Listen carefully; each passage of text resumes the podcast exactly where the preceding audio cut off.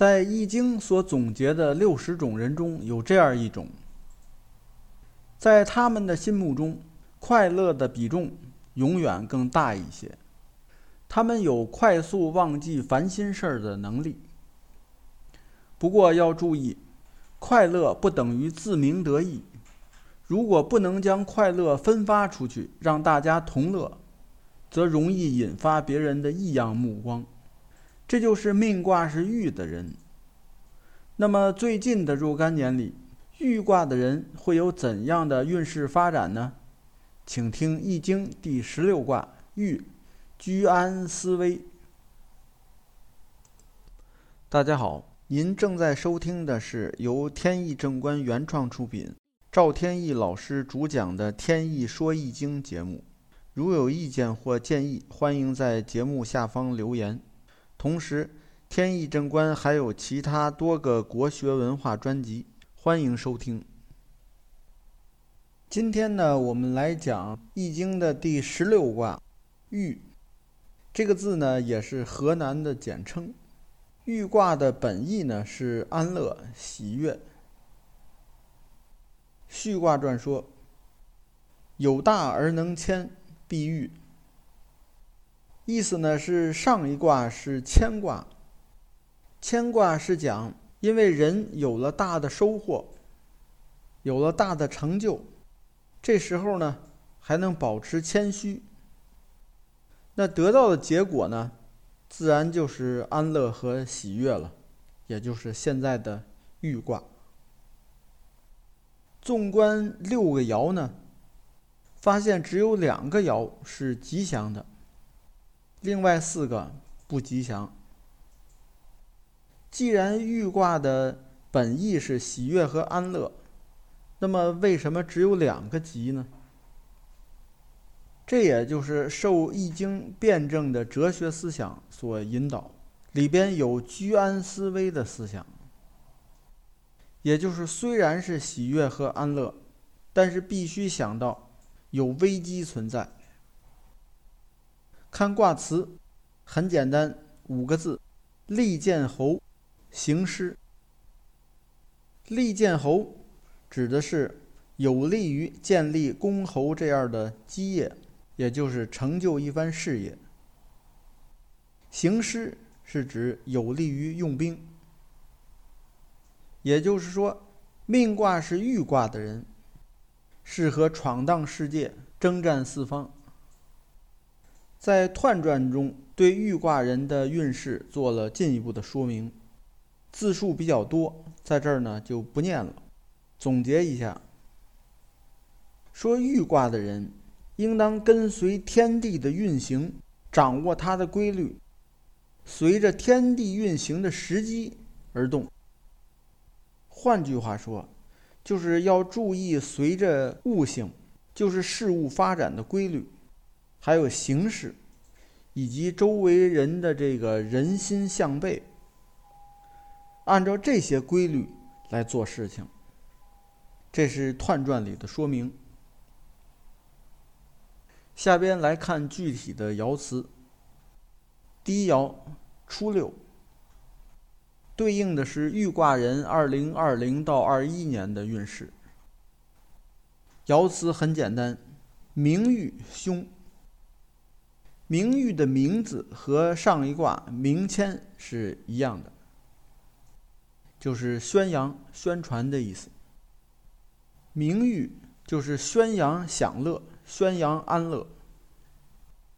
我们可以想象，如果周围的所有人都看出其中一个人他在非常安逸、非常享乐、洋洋自得、随心所欲，那么最后这个人的结果会是什么样的呢？一定下场是不好的。所以初六说名誉凶。爻象中解释。说名誉至穷凶也，说这种洋洋得意、得意忘形是什么原因呢？是因为他没有志向，只是在这儿享受安乐，所以结果就是凶。这里还要强调一点，玉卦的安乐和享受呢，有一个和乐的意思，也就是不是一个人安逸，而是要大家一块儿安逸和享受。所以在这里就告诫遇卦的人，在这两年中，一方面不要独自去享受，要讲究与大家分享。可以想象，如果大家一同都洋洋自得，那就显不出你来了。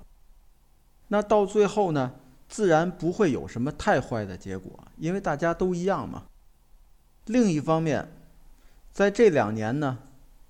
由于缺乏志向，所以导致将来可能会有危险，所以这两年一定要建立起自己的志向，有一个明确的奋斗目标，才能保证将来走得比较顺利。下边看第二爻，六二，对应的是豫卦人二零二二到二三年的运势。爻辞是。介于时不终日，真吉。介字在甲骨文中指铠甲，引申的含义呢就是坚硬。所以介于实就是指人品坚如磐石，坚贞不动摇。即便有享乐，也不会说终日都去享乐。所以结果呢？一定是吉的，真吉。历史人物蒋介石，他的名字就来源于此。名字的含义呢，就是指人品坚如磐石。同时呢，他字中正，也是根据爻象中的话：“不终日真吉，以中正也。”就是说，他为什么能够保持清醒，没有去终日享乐呢？就是因为他坚守中正之心，心里看得比较清楚。在这里也是强调，说豫卦的人在这两年中，一定要保持清醒。在大学中有句话，叫“安而后能虑，虑而后能得”，就是这个意思。尤其是在安逸中，要懂得思考，保持清醒。在娱乐中。即便可以享受娱乐，也不要因为放纵而得意忘形。可以享受安逸，这样呢，可以做到享受安逸和忙事业两不耽误。下边是第三爻，六三，对应的是豫卦人二零二四到二五年的运势。鱼，欲毁，迟有悔。前一个“鱼”字呢，是仰视的意思，就是呢看别人的脸色行事。悔是有悔恨，意思是用献媚讨好的方式，以求得安乐。这样呢，到头来必然是有悔恨。有悔恨呢，就应该早点改变。但是呢，这时候呢又迟疑。迟迟的没有做出改变，最后的结果呢，自然是悔上加悔。这爻呢，是告诉遇卦的人，在这两年中啊，不要去刻意的讨好别人，以求得一些好处。那样做呢，最后得不偿失，难以如愿，以至于呢，最后自己还得后悔。下边看第四爻九四，对应的是遇卦人二零二六到二七年的运势。犹豫大有德，勿疑朋和簪。犹豫大有德，是说这个安乐和享受是自然而然得到的，所以呢，能让人大有所得，就是大大的去享受。勿疑朋和簪。是说呢，这个时候啊，你不用去猜疑，尽可以去享受，而且呢，要把朋友们聚集在一起来享受。朋和簪，这个“和”就是指把大家聚合在一起，簪就像头发中插入簪子，能够把头发都固定起来一样。爻象中还解释说：“犹豫大有德，志大行也。”就是说，能把大家都聚集起来，更有利于共同谋划一番事业。这里呢，告诉豫卦人说，在这两年里，如果有一些值得安逸享受、庆祝的一些事情，可以大张旗鼓的把朋友都招过来，一起去庆祝，一起享受，并且呢，还要注意。把大家团结起来，这个机会呢，还可以去谋划一些大的事情。这个机会其实是挺难得的。下面看第五爻六五，对应的是豫卦人二零二八到二九年的运势。爻辞是贞吉恒不死。这个吉是疾病的疾。爻辞是说。说这段时间啊，正在患病，而且患病的时间还挺长。不过呢，到最后呢，倒是不至于危及生命，也就预示着，遇卦人在这两年中会遇到很大的阻碍，不管是哪方面。这种阻碍呢，长时间无法得到解决，到最终呢。基本上也没有太好的解决，有可能就是不了了之了。